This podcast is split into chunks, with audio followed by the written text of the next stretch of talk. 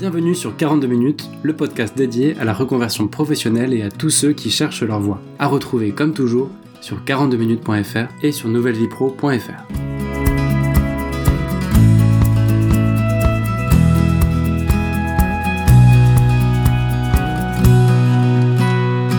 Salut à tous, j'espère que vous êtes en pleine forme et que vous avez trouvé ou gardé la motivation après nos deux derniers épisodes dédiés au sujet de comment rester à fond, comment rester motivé quand on est en transition professionnelle.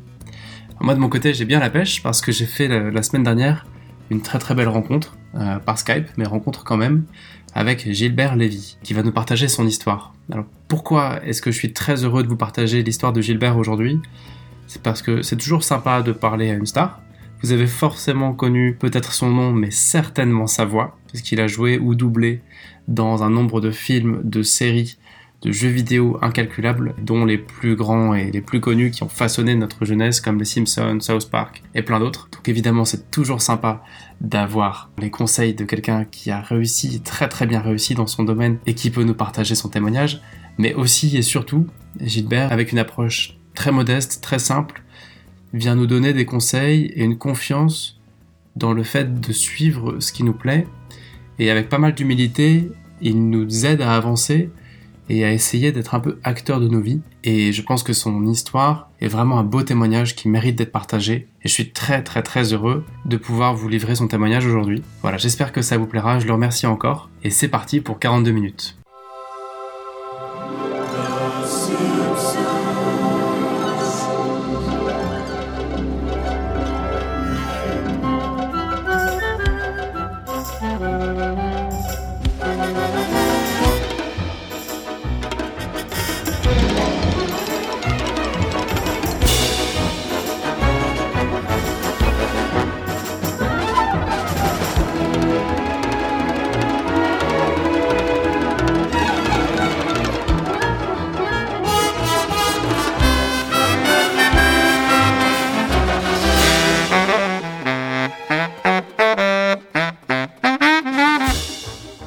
Gilbert.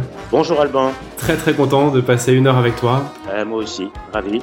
Merci de prendre du temps un samedi. Donc je, parle à Gilbert, mais je parle aussi à Mo Simpson. Euh, ouais, je parle aussi à Mo. Docteur euh, Frin, c'est ça? Je sais plus. Oui, oui, oui. Oh, oh, alors là, je vais vous dire. Il faut être très, très, très, très fort. Voilà. On a aussi la chance de parler à Lenny. Oui, Lenny, oui. Ouais, j'aime bien aller euh, boire une dœuf, euh, euh, voilà, chez mon copain, quoi. C'est ça me fait plaisir. Et puis il y a tout un tas d'autres voix qu'on connaît, des, des South Park, Simpson. Ouais, ouais. C'est vrai qu'il y en a pas mal. Il y a South Park, Simpson. il y a Dragon Ball aussi. Je fais des voix sur Dragon Ball. Je fais Tortue Génial, Maître Caillot. et puis voilà. Et puis j'ai j'ai pas fait que de l'animation. J'ai aussi fait des choses plus sérieuses. J'ai tourné, euh, enfin j'ai j'ai fait du doublage dans Indépendance Day où je fais euh, je double Randy Quaid. Euh, et là en ce moment je fais une série qui s'appelle Fear the Walking Dead, qui est un peu le penchant de Walking Dead. Merci encore de prendre ce temps. Et ma toute première question, comment tout ça a démarré? Qui es-tu et puis qu'est-ce que tu faisais au tout début? Mon histoire elle est simple. Ah, moi je suis né en Tunisie. J'avais 12 ans quand je suis parti de Tunisie et déjà à l'époque, je me rappelle, que je disais à mes parents, je veux être comédien, je veux être comédien. J'avais 10 ans, 11 ans. Et j'avais même trouvé un nom de comédien. c'était quoi? Et, et, ce nom, c'était Marc Yvel. Yvel étant le, le contraire de Lévy. Et voilà, j'avais trouvé ce nom-là. Et je suis arrivé en France à 12 ans. Et mes parents m'ont inscrit au lycée Chaptal. Voilà le début. Tu sors du lycée, tu commences à bosser directement? Comment ça a démarré ça Ma mère était avocate en Tunisie et elle a continué à travailler dans le droit en France, dans une banque. Donc euh, moi j'ai donc j'ai eu mon bac, j'ai eu la chance d'avoir mon bac 68 qui a été donné à 99,99% des des élèves qui passaient le bac. Et donc je me suis inscrit pour faire plaisir à mes parents et pour les rassurer. Je me suis inscrit à une licence de droit. J'ai fait une maîtrise en fait à Assas Paris 2 et j'ai eu ma maîtrise de droit. J'ai fait quatre ans d'études pour euh, rassurer mes parents, pour que voilà qu'ils sachent que je pouvais avoir un métier. Mais parallèlement à ça, je faisais du théâtre amateur. J'étais dans une troupe. on jouait des pièces, euh, voilà, on faisait des spectacles. J'apprenais le, le métier de clown, euh, j'apprenais le métier de de- d'improvisation. Enfin voilà, c'était plein de choses comme ça que je faisais parallèlement à mes études de droit. Et t'avais envisagé d'en faire ton métier ou c'était vraiment un peu éloigné tout ça? J'ai engagé de- d'en faire mon métier, mais à l'époque, si tu veux, il fallait gagner sa vie. Et donc, euh, j'ai postulé pour un poste qui était lié à mon, ma formation, à mes études, dans une société de prêt. Je m'occupais de, de prêts, non pas immobiliers, mais de prêts de gens qui achetaient... euh, C'était pour Philips, en fait. D'accord. Les gens qui voulaient acheter, euh, je ne sais quoi, euh, Philips, je m'occupais de leur crédit. Et j'ai fait ça pendant huit ans. Pendant 8 ans. Et ton, et ton quotidien, ton, ton métier à l'époque, à quoi ça ressemblait quand tu faisais ça? Ben, c'était pas excitant ni, ni forcément formidable, mais euh, voilà, je m'étais impliqué quand même euh, euh, dans ce métier. On m'avait donné quelques responsabilités. Je gérais une une équipe de 4-5 personnes qui étaient sur le terrain. Je les gérais pour que ça se passe bien. Et euh, voilà, jamais j'avais des horaires normaux. euh. Et en fait, ce qui s'est passé, c'est que cette société Philips a été achetée par un groupe américain. Et ça a complètement changé la mise. Euh, moi, à l'époque, chez Philips, tu vois, j'étais impliqué complètement dans l'entreprise. Et quand les Américains sont arrivés, ça a complètement changé. Ils ne voulaient pas entendre parler de, de syndicalisme, de voilà. D'accord. Et donc, pendant deux, trois ans, c'était une pression un peu particulière de leur part. Et ce qui s'est passé, c'est qu'au bout de trois, deux, trois ans, donc euh, j'étais là depuis pratiquement huit ans, ils ont voulu euh, se séparer de certains dont je faisais partie. Ça a été ma grande chance. Voilà, je le dis franchement, ça a été ma grande chance. C'est-à-dire que j'ai été donc licencié. Et à ce moment-là, euh, j'avais quand même 33 ans. Et c'est à ce moment-là que je me suis dit, bon, j'ai un an pour changer de métier et pour devenir comédien. Ça a été vraiment, je m'étais vraiment donné un an pour le faire. Tu penses que si t'avais pas eu un peu ce coup de massue et un peu le, le changement brutal du rachat, etc., t'aurais pas forcément trouvé la ressource pour, euh, pour faire ce, ce changement? Je ne sais pas. Je t'avoue franchement que j'étais triste dans ce métier-là, surtout avec une nouvelle direction. Mm. Euh, mais euh, prendre le risque de donner ma démission euh, et ne plus avoir de, de salaire ni quoi que ce soit, c'était pas évident non plus. J'ai tout fait pour qu'on me licencie. J'avoue franchement, parce qu'ils auraient pu très bien euh, en choisir d'autres. J'étais pas le premier en ligne, mais j'ai fait en sorte qu'ils pensent à moi pour me licencier. D'accord. J'ai euh, un peu poussé les choses. Oui, alors reste à savoir si j'avais pas été licencié, qu'est-ce que j'aurais fait? Je n'en sais rien, franchement. Mais quoi qu'il en soit, ce qui est important en fait, c'est de savoir que si tu as envie de faire la chose que tu as envie de faire, tu te donnes les moyens et que tu puisses au moins pendant quelques mois survivre, je dirais pas vivre, mais survivre pour pouvoir arriver à faire ce que tu as envie de faire. Oui, je comprends. Toi, c'était un an. T'avais, t'avais eu le droit à un an de. J'avais mes mes assédiques, je sais pas comment on appelle ça. euh, J'étais assuré de pouvoir. C'était pas très important comme somme, mais c'était au moins le minimum pour pouvoir vivre.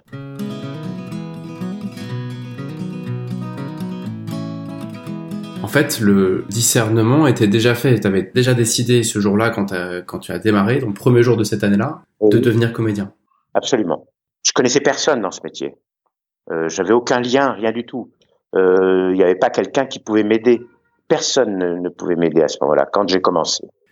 Tu avais euh, déjà une idée à peu près précise de ce qui t'attendait? Enfin, tu vois, le fait de, de se dire je veux devenir comédien, c'était un peu un rêve d'enfant, donc tu, tu l'avais depuis longtemps? Oui. Mais tu as eu besoin de le mûrir un peu ou qu'est-ce qui qu'est-ce qui a fait que tu t'es dit ok c'est comédien que je veux être j'ai un an pour ça tu vois? Je ne savais pas exactement ce que ça signifiait être comédien. Est-ce que ça signifiait faire du théâtre, tourner à la télé, au cinéma? Euh, J'avais même pas pensé au doublage à l'époque, si tu veux. Hmm. Euh, mais voilà, j'avais envie de vivre ce métier de comédien avec tout ce que ça représentait comme bonheur, comme chose qui pouvait euh, arriver et qui pouvait ne pas arriver. Et donc, quand j'ai commencé, j'ai fait des choses incroyables. C'est-à-dire que déjà, j'ai fait un CV. Je me suis fait un CV, je dirais pas un peu bidon, mais je me suis fait un CV un peu au-delà de la réalité. C'est-à-dire que les pièces que j'avais jouées en tant qu'amateur, je les ai faites passer pour des pièces professionnelles. alors Voilà. justement c'est ce que je voulais te demander au, au tout début là tu te dis ça y est j'ai un an top départ je pars de zéro concrètement tu, tu fais quoi à ce moment-là? Bah alors, je fais un CV. Je fais un CV, mon nom, mon prénom, nanana, etc., etc., etc., et quelques pièces que j'ai jouées avec tel, euh, enfin, avec tel metteur en scène, euh, voilà. Et à ce moment-là, qu'est-ce que je fais? Je vais voir Pôle Emploi. Donc, tu et donc, présentes ton CV à Pôle Emploi? Voilà, spécialisé dans les intermittents du spectacle. Je présente mon CV et je leur dis voilà, je cherche du travail, n'hésitez pas à, à, penser à moi, etc., etc. Et à partir de ce moment-là, ils ont de temps en temps, ils m'ont contacté pour faire de la figuration dans des films. Et moi, euh, pourquoi pas? C'est-à-dire que c'était un début. Déjà de la figuration, c'est un cachet. J'étais payé, mal mais payé, parce qu'il fallait que moi, j'arrive à avoir mon statut d'intermittent du spectacle. Donc il fallait des heures et des cachets. Quoi. Il fallait des heures, des cachets, un certain nombre de cachets pour pouvoir obtenir mon statut et pouvoir recevoir des acédiques euh, régulièrement tous les mois. Donc j'ai fait de la figuration. Euh, ensuite j'allais partout, j'essayais de, de voir un peu ce qu'il y avait comme euh, proposition au théâtre, un peu partout, dans le, au cinéma, à la télé. J'ai passé des castings. J'ai commencé à faire du théâtre, euh, une pièce, euh, et parallèlement à ça, euh, je continuais un peu parce que j'étais un battant. Quoi. Pendant un an, j'étais comme un, comme un, vraiment un grand battant. Et j'ai commencé à me constituer un tout petit réseau à ce moment-là.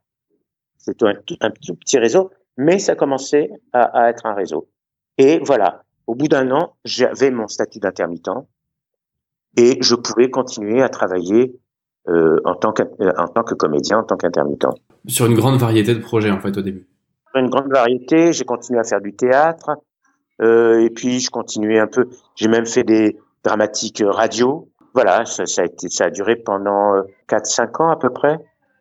Et à ce moment-là, j'ai eu la chance de rencontrer des gens qui faisaient du doublage. Et ces personnes-là m'ont présenté à une dame magnifique, formidable, qui était vraiment euh, la ponte du doublage à l'époque, qui s'appelait Jenny Gérard. Et cette personne-là, on me l'a présentée, euh, elle a trouvé que j'avais une voix intéressante, et elle, m'a, elle a commencé à me faire faire des petites choses.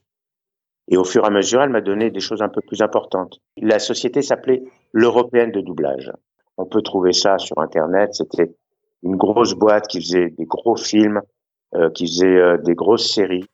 Et voilà, et c'est elle, enfin, c'est elle qui m'a mis sur Les Simpsons, c'est elle qui m'a mis sur euh, South Park. Et donc, j'ai commencé à bien travailler en tant que comédien de doublage, que j'aime pas comme titre d'ailleurs, parce que euh, euh, il y a des gens qui nous appellent des doubleurs, on n'est pas des doubleurs. On est des comédiens qui font du doublage, mais qui font autre chose aussi.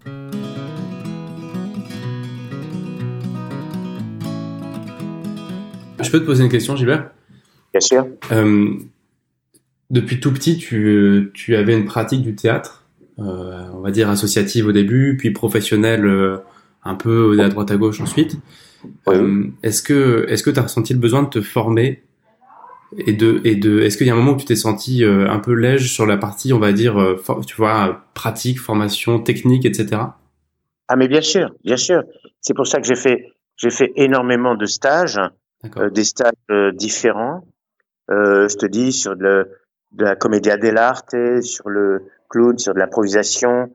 J'ai vraiment essayé de, tu vois, de, comme j'avais pas pu faire des grandes écoles de théâtre. Donc voilà, j'ai essayé d'en de, savoir un, le maximum pour me former. Euh, oui, j'ai vraiment insisté pour faire euh, une formation. Ok, tout ça t'a conduit à, à, réussir à avoir tes cachets, à rentrer dans le statut et à commencer à travailler. Oui. Avec entre autres du doublage. Avec entre autres du doublage. Et j'ai eu la chance d'avoir un agent parce que c'est pas évident de pouvoir tourner à la télé ou au cinéma quand tu n'as pas d'agent. J'ai eu la chance d'avoir un agent et euh, ça m'a permis de commencer à tourner pour le cinéma et pour la télé. J'ai fait pas mal de tournages pendant que je faisais du, doublage. Et même à une époque, euh, il y a pas si longtemps que ça, je jouais au théâtre, euh, au théâtre du Splendide et formidable, c'est que je jouais au théâtre le soir et la journée, soit je faisais du doublage, soit je tournais. C'est des journées magnifiques. Quoi. Mmh se retrouver dans la caméra dans la journée et ensuite se retrouver à jouer sur scène, c'est quand même euh, formidable. C'est intéressant tout ce que tu nous dis parce que on a tendance en France quand même à pas mal faire des cases, notamment à mettre les gens dans un métier euh, X ou Y et, et, à pas voir la personne dans son ensemble et la carrière dans son ensemble en disant mais en fait toi ce qui t'intéresse c'est le c'est le c'est le milieu du, du métier de comédien dans son sens tout, tout ce qui est plus large quoi. Et bien sûr, ce qui est formidable dans ce métier, c'est que il n'y a pas que ta voix, il y a, y a, y a ton corps. euh, et, et, et ce qui est formidable, c'est de pouvoir se servir de tout ça en même temps, quoi, tu vois. C'est-à-dire pouvoir euh, faire du doublage, qui est un métier formidable, et ensuite euh, se retrouver dans, dans la caméra et non pas se retrouver seulement dans un studio noir où on n'entend que ta voix. Et, et, et c'est comme ça que j'ai pu euh, faire des choses très différentes. Faire du théâtre, tourner et faire du doublage. Ce que tu appelles tourner, c'est du cin- cinéma-télé. Cinéma télé, par exemple, j'ai euh, pour la télé, j'ai tourné pour Avocat et Associés. Euh, j'ai tourné pour une une petite série qui s'appelle Le Bureau. Euh, j'ai tourné dans deux films d'Alexandre Arcadi, euh, La vérité si je mens et euh, Mariage mixte. J'ai tourné avec Dante de Sarthe dans un film qui s'appelle Court toujours, que j'avais un, un beau rôle. Voilà, j'ai tourné dans pas mal de choses, quoi. finalement. Et ce que je fais en ce moment, je suis sur Facebook et sur LinkedIn. Et ce que je fais, c'est que j'envoie des extraits de tournage que j'ai fait, de façon à ce que les gens sachent que je ne suis pas que Oui, un comédien. Et c'est très apprécié. Je vois les retours sont formidables. J'ai décidé de mettre tous les samedis une vidéo d'un film que j'ai tourné, d'une série que j'ai tournée. Et là, aujourd'hui, c'est le samedi. Je vais en mettre une nouvelle.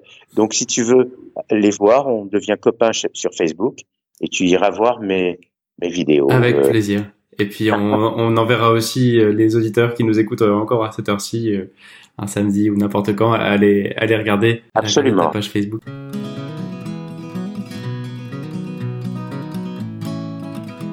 L'idée que je me fais de cette période où tu étais euh, sur tous les fronts à la fois, c'est que ça devait être extrêmement excitant oui, et stimulant. Et en revanche, tu venais de lâcher un boulot euh, quand même confortable et tu te retrouvais à devoir faire des cachets pour pouvoir euh, gérer les finances. Ouais. Est-ce que le, la claque était importante financièrement ou ça ou c'est quelque chose qui était assez secondaire pour toi? Bah, euh, disons que c'était secondaire parce qu'il fallait que juste j'ai mon minimum pour pouvoir vivre.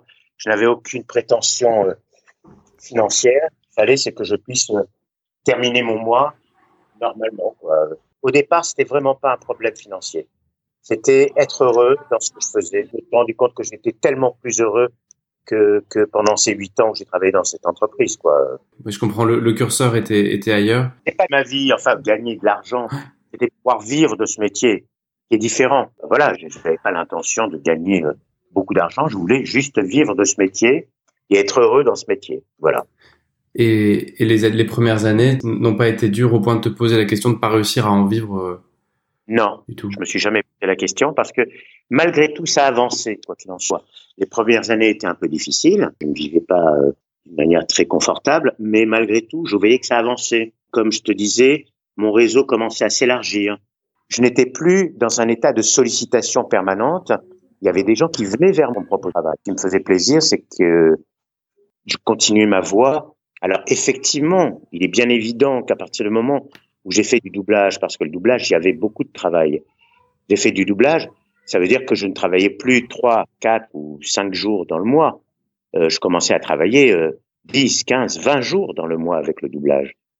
Justement parce que j'étais apprécié par euh, Jane Girard, qui vraiment m'a m'a vraiment soutenu et qui me mettait sur beaucoup de, de produits. Je te dis, quand euh, j'ai commencé euh, les Simpsons, il y a combien de ça Et là, euh, j'ai eu un message pour me dire qu'il y avait, il allait y avoir la 32e année qu'on commençait à enregistrer novembre. Ah là, Tu vois. c'est fou. quoi. Voilà, et South Park, ça a 22 ou 23 ans. Euh, elle m'a donné cette chance-là il y a plus de 20 ans. Ça fait 22, 23 ans. Donc c'est vrai que c'est important de rencontrer une personne, les personnes qui peuvent t'aider, quel que soit le métier. Donc ça veut dire quoi? Il faut être très très souple. Euh, je dirais pas il faut être euh, vicelard ou, ou hypocrite, mais être simple. Accepter qu'on te propose des choses qui sont pas forcément intéressantes, mais voilà, montrer ta bonne volonté, dire que tu es disponible, dire que tu tu, tu as envie de, de vivre de ce métier, et donc ne pas être euh, grincheux, ne pas être agressif, ne pas être euh, voilà, c'est très important dans ce métier. Et, et je pense que les gens apprécient chez moi, entre autres, le fait que je sois souple, le fait que je sois plutôt souriant, le fait que que voilà, j'accepte des choses simples, pas forcément des choses euh, des choses formidables, mais voilà, j'accepte tout, même aujourd'hui. Il y a des gens qui ont vécu leur vie avec des regrets, avec des frustrations, et c'est dommage. Je pense qu'ils peuvent essayer, au moins essayer, de changer leur vie et de faire ce qu'ils ont vraiment envie de faire, quel que soit le métier. Pas forcément comédien. Ça peut être, euh, je sais pas moi, ça peut être boucher, boulanger, euh, euh, ça peut être euh, ce qu'on veut. Euh. Ça peut être avocat euh, pour vendre des pour vendre des, des assurances Philips aussi. peut être avocat pour vendre des assurances Philips. voilà. Mais je pense que il y a, je crois qu'il y a trop de gens qui toute leur vie regrettent de ne pas avoir fait ce qu'ils avaient envie de faire. Et si moi je l'avais pas fait, j'aurais été malheureux. Très franchement, j'aurais été malheureux. Donc, essayons, essayons. Bon, il est évident que plus on est jeune et plus c'est facile d'essayer de, changer sa vie. Plus on vieillit, plus c'est peut-être compliqué parce qu'on a une femme, parce qu'on a des enfants, parce que. Mais même dans ce cas-là, même dans ce cas-là, on peut essayer de changer les choses. Moi, je crois que ce qu'il faut, c'est essayer, tenter le coup. Si on veut vivre différemment, essayer de le faire, quitte à revenir. On prend quel risque finalement? Mmh. On prend quel de, de partir pendant six mois, pendant un an, pendant deux ans pour faire ce qu'on a envie de faire? Bon, écoute, euh, quoi qu'il en soit, on peut revenir sur son métier euh, si on le fait bien. Et pourquoi pas? Il faut essayer. Ne pas vivre dans le, la frustration. C'est terrible de, de vivre. C'est vrai qu'on on a toujours l'impression de fermer une porte quand on fait un choix comme ça, mais au final, on peut toujours, on peut toujours réouvrir la porte qu'on a fermée puisqu'on était formé pour ça, euh, expérimenté. Tout à fait, quel que soit le métier. J'ai un ami, tu vois, c'est drôle. J'ai un ami, il était pompier. Il a été pompier pendant des années, pendant six ans, je crois, un truc comme ça. Eh ben, il s'est lancé dans le métier de comédien. Et maintenant, il bosse, il est formidable, il, euh, il travaille beaucoup, il est sollicité. Il était pompier, tu vois. Donc euh, voilà, c'est un exemple entre autres.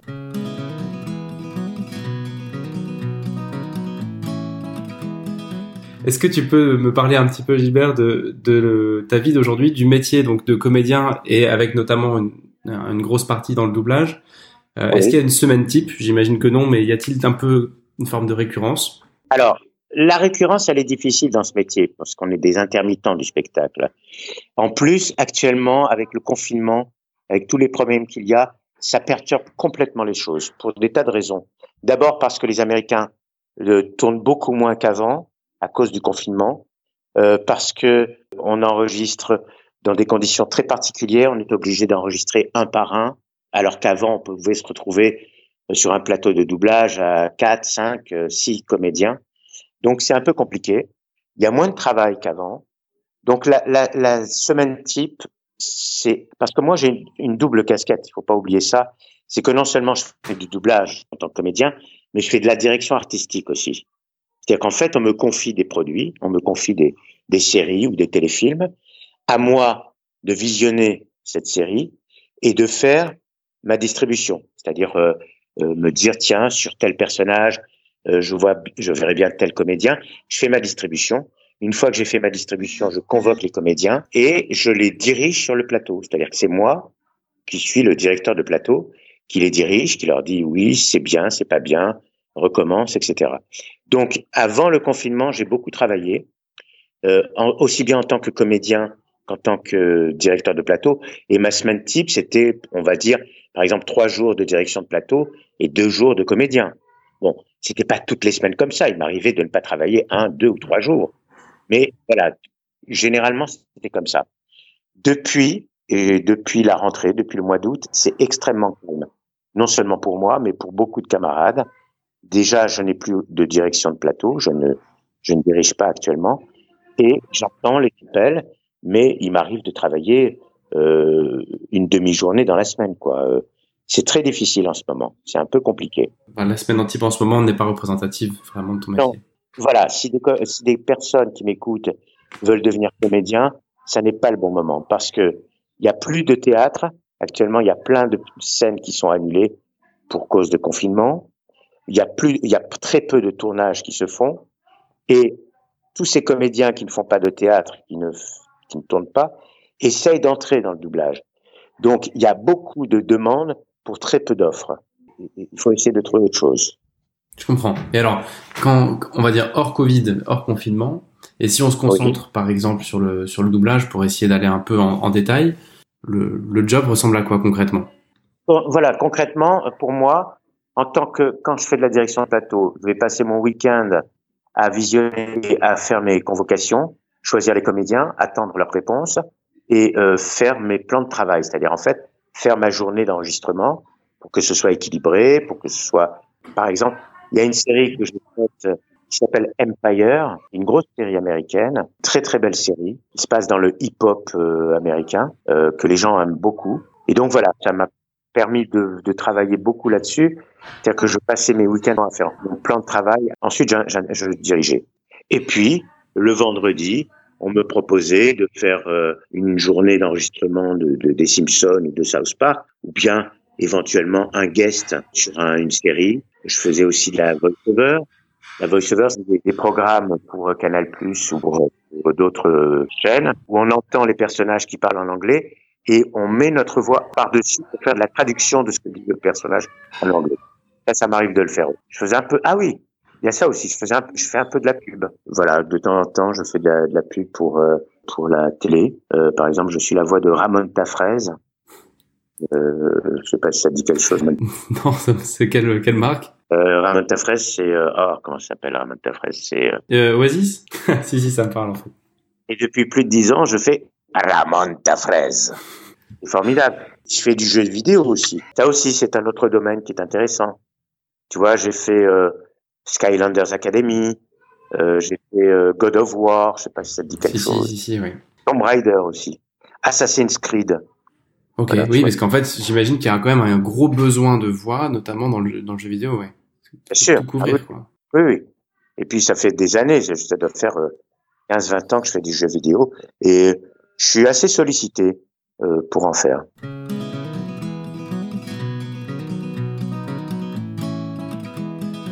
Quand on te propose un, un cachet pour un jeu vidéo, film d'animation ou euh, série, euh, oui. ça se passe dans une, dans une, sorte de studio, j'imagine?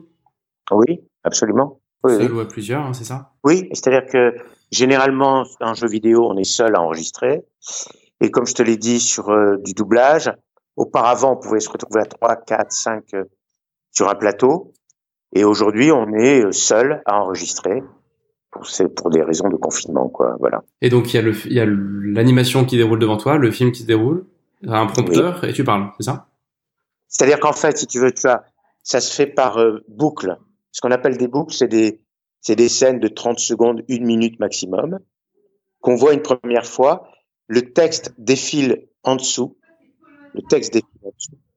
Et euh, il y a une barre verticale. Ce qui est important, c'est de dire ce texte à partir du moment où il passe sur cette barre. Parce qu'en fait, il y a des adaptateurs, ce qu'on appelle des adaptateurs, c'est-à-dire des gens qui ont fait l'adaptation du texte euh, américain ou, chinois, ou japonais ou, euh, ou anglais, et qui font en sorte que non seulement le, le sens soit respecté, mais que le synchronisme aussi soit respecté. Bien sûr, oui. Tu vois, par exemple, un truc tout bête, hein. En anglais, on dit dad pour papa. Si tu dis papa, ça n'a rien à voir, ça n'est, c'est pas du tout dans les lèvres du personnage. Ah oui, bien sûr. Ouais. Comment vous faites quand c'est comme ça? Ben, On essaie de trouver autre chose. Ah ok, enfin j'en sais rien, n'importe quoi. Et c'est le travail de l'adaptateur. Eh oh bah, enfin je sais pas. Tout un boulot. Oui, tout un boulot. Voilà. Et j'imagine quand tu es sur les planches, tu, tu répètes ton texte chez toi et tu t'appropries le texte. Est-ce que dans le dans un studio de doublage c'est pareil ou tu viens euh, Non, tu viens, tu, on t'explique, on te dit à l'avance et même pas. Non, la plupart du temps, on te dit rien du tout. Euh, on, on, te dit tu viens, je sais pas, de 10h30 à 13h30. Tu ne sais pas ce que tu vas faire. Tu viens et on t'explique. À ce moment-là, le directeur de plateau te dit voilà, ton personnage est un médecin qui euh, donne des conseils à l'héroïne, euh, qui la rencontre, qui voilà, il, explique le contexte. Ensuite, on me montre ce qu'on appelle la boucle, la première intervention du médecin que je vais doubler, et je l'écoute une fois ou deux fois en anglais, enfin dans la version originale, et ensuite j'enregistre en essayant d'être le plus proche possible de ce qu'a fait euh, le comédien quoi, original. Donc l'intention dans la voix, le, le, enfin, surtout l'intention, tu, tu, tu, dois, tu, tu dois essayer quand même de, de garder ce qui existait dans la version originale. Tout à fait. Et le directeur de plateau qui est là justement pour un peu te, te, te conseiller, te modifier, te dire attention, là il est un peu plus, euh, peu, un peu plus nerveux. Attention, là il parle un peu moins fort. Et voilà, on peut recommencer deux, trois, quatre fois de façon à ce qu'on arrive le plus proche possible de la version originelle. Écoute, c'est super intéressant. Je pense que c'est pas forcément quelque chose qu'on peut visiter, mais euh, quelqu'un qui est intéressé peut-être peut se débrouiller pour euh, pour voir Le comment problème- ça marche. Personne ne peut venir assister à un plateau de doublage. Avant, euh, les gens pouvaient venir, des comédiens qui voulaient entrer dans le milieu pouvaient venir assister, éventuellement demander à passer un essai. J'en ai euh, reçu beaucoup des comédiens. Aujourd'hui, c'est impossible. Euh, c'est pas possible. Non seulement à cause du confinement, mais en plus parce que on nous demande à être euh, à ne plus dévoiler quoi que ce soit sur ce qu'on enregistre. Ah oui, bien sûr, bien sûr. C'est les Chill demandent, c'est les, c'est les boîtes américaines euh, qui, qui ne veulent pas qu'il y ait quoi que ce soit qui puisse euh, être euh, donné comme information. Oui, en fait, il y a tellement d'enjeux maintenant sur certaines séries que j'imagine que le spoil est grave, quoi. Ah oui, oui, oui. on te fait même signer des feuilles de confidentialité où tu n'as pas le droit de parler de ton personnage, de la série, de prendre des photos, de prendre des enregistrements avant que la série ait été diffusée euh, à la télé. Ah, c'est Ah oui, oui, dire l'enjeu qu'il y Ah a oui. derrière la- les séries aujourd'hui, absolument, ouais.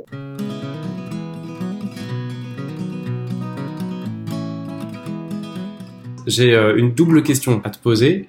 Dans ta carrière, dans ton métier, dans tes métiers, qu'est-ce que Oui. tu apprécies le plus et inversement, qu'est-ce qui est moins drôle et, et que tu aurais et que tu aurais aimé savoir euh, avant de te lancer quand tu étais euh, enfant, par exemple? Ce que j'apprécie le plus, euh, alors là, c'est très franchement, c'est ce que je fais euh, actuellement, c'est que je sois sollicité, que les gens m'apprécient dans ce métier, que je sois un peu reconnu, connu et reconnu. Euh, et donc ça, c'est très appréciable. Ce que je n'apprécie pas, c'est qu'il faut faire des compromis malgré tout. Il faut pas être trop euh, agressif, trop exigeant, euh, être souple, être souriant. Voilà, des fois, tu te forces un petit peu. Mais bon, comme je le disais tout à l'heure, ça fait partie des métiers parce qu'on n'est pas seul. Un métier, c'est aussi euh, tout un réseau, c'est c'est aussi des gens qui t'entourent, des gens avec qui tu peux travailler, des gens qui peuvent te conseiller, qui peuvent te, proposer des choses. Donc, euh, soyons souples, soyons, soyons souples. Et très franchement, je peux te dire très franchement, non seulement je suis souriant avec des gens qui peuvent m'apporter quelque chose, mais je le suis aussi avec des gens à qui je peux apporter quelque chose. Parce qu'il y a des gens qui me sollicitent énormément. Beaucoup de gens me sollicitent en me disant, ouais, est-ce que je pourrais travailler? Est-ce que je t'envoie mon CV? Et je leur réponds à tous. Je, je réponds systématiquement à tous ces gens-là. En leur disant, voilà, en ce moment, c'est difficile, mais n'hésite pas à reprendre contact avec moi. Euh, n'hésite pas à me renvoyer ton CV. Voilà. Mais je crois qu'il faut être très positif dans beaucoup de métiers. Et c'est c'est illustré par ta contribution sur ce podcast où tu as dit oui tout de suite et je te remercie. Je pense que oui, c'est peut-être ça, mais c'est aussi pour donner des conseils aux gens qui m'écoutent, quoi, tu vois. Mm. Euh, euh, c'est surtout ça. Je, je n'ai aucun intérêt personnel euh, et je n'en cherche pas. Mais ce que je veux, c'est peut-être donner le courage à ces gens-là qui m'écoutent, d'essayer de se lancer dans ce qu'ils ont envie de faire. C'est intéressant et c'est chouette à entendre et c'est le but de ce qu'on fait.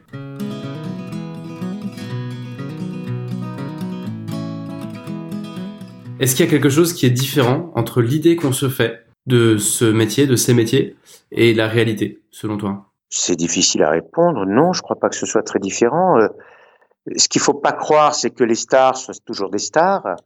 Les stars ont aussi des moments, des moments difficiles, et ces moments difficiles peuvent durer longtemps. Euh, moi, en ce moment, je, je passe un moment un peu difficile, je dois le reconnaître. Je travaille très peu, alors que je suis reconnu dans ce métier. Donc, les gens s'imaginent que je n'aide pas. Si, en ce moment, c'est difficile. Donc, euh, prenons notre mal en patience. Soyons conscients que c'est un métier d'intermittent. Qui veut dire intermittent, ça veut dire que tu n'es pas forcément obligé de travailler tous les jours. Tu n'es pas, tu n'as pas forcément la chance de faire un mois magnifique, formidable. En septembre, j'ai très peu travaillé. Et en octobre, je vais très peu travailler aussi. Mais bon, ça fait partie du métier. Est-ce que j'ai répondu à ta question? Tu as tout à fait répondu à ma question et tu as aussi commencé à répondre à ma dernière question avant qu'on conclue, qui est euh, qui était de te, demander la réalité économique du métier, même si j'imagine bien qu'il n'y a, a pas une réalité économique comme dans certains postes où on sait à peu près à quoi ça ressemble. Pour redonner un petit peu de cadre, c'est ce que je te disais un peu hors antenne, c'est quand on veut changer de vie, ben la première question qu'on se pose, et tu te l'es posée aussi, c'est euh, combien de temps je peux survivre euh, dans ce qui me passionne? J'ai connu des, des, hauts et des bas. Au début, c'était difficile, et puis aujourd'hui, c'est vrai que bon, déjà, je ne suis plus tout jeune. Je te dis franchement, je suis retraité, donc je touche une retraite aujourd'hui. Euh, mais pourquoi je suis retraité et je touche une retraite? Parce que j'ai beaucoup travaillé pendant 30 ans, ce qui me permet aujourd'hui d'avoir cette retraite. Euh, donc euh, la réalité économique, c'est tenir bon. Tenir bon. si tu as peu de, moyens, si tu as peu de revenus, eh ben tu, tu, tu serres la ceinture. Tu serres la ceinture. Tu vas pas au restaurant, tu voyages pas, et puis tant pis, c'est pas grave. Demain est un, un jour meilleur voilà, il faut accepter l'idée que la vie n'est pas un long fleuve tranquille, que ça peut être difficile à un moment, mais ça peut changer le lendemain ou dans un an. Mais essayons. Quoi qu'il en soit, moi je dis très franchement, vivre de sa passion, même pas très bien, c'est magnifique. C'est, je crois, mieux que de vivre bien de quelque chose qui n'est pas sa passion.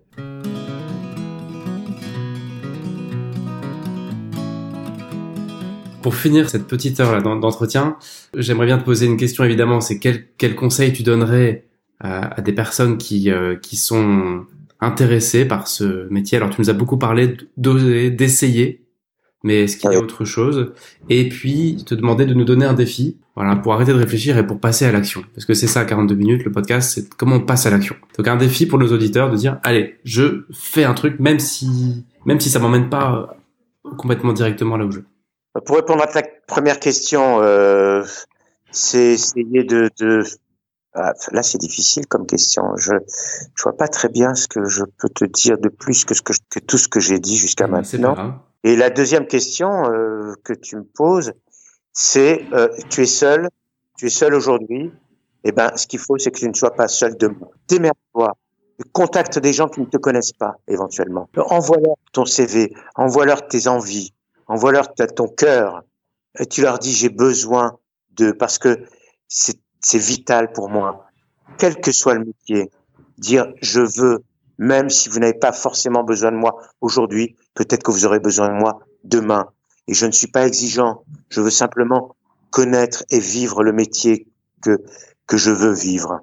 Alors n'hésitez pas. Donc, ce, je dirais pas se créer un réseau, mais euh, voilà, voir un peu tous les gens qui peuvent t'aider dans, dans, dans ton métier. Même des gens que tu ne connais pas. Moi, je ne connaissais personne dans ce métier avant de commencer.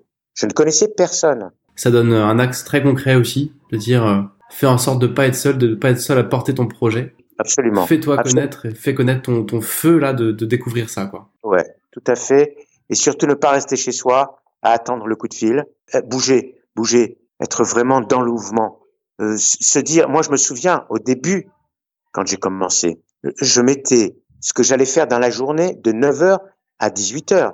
Je mettais 9h, téléphoner à telle, telle, telle personne.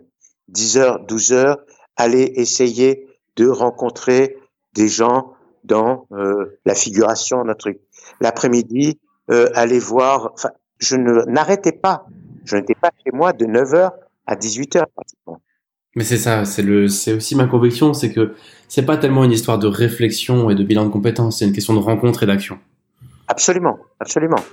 Et les rencontres, tu les provoques. Tu peux pas attendre chez toi qu'elles arrivent. Bah, ce sera ça notre défi, alors, de provoquer une rencontre. Peut-être pas mille pour commencer, mais une d'une personne. Cette rencontre peut te donner trois rencontres qui peuvent t'en donner, et puis ton réseau commence à se faire. Et puis voilà, et même si c'est qu'une rencontre, c'est peut-être la rencontre qu'il faut. Voilà. Merci, c'est très clair et puis très riche aussi. J'espère, mais en tout cas, j'ai été très sincère dans tout ce que je t'ai dit. Bah, merci, merci infiniment. Et j'espère que je vais, je vais aider des gens. C'est mon but. C'est déjà la fin de cet épisode, j'espère que ça a pu vous inspirer, j'espère que ça vous a plu. Je vous donne rendez-vous dans 15 jours avec une nouvelle interview.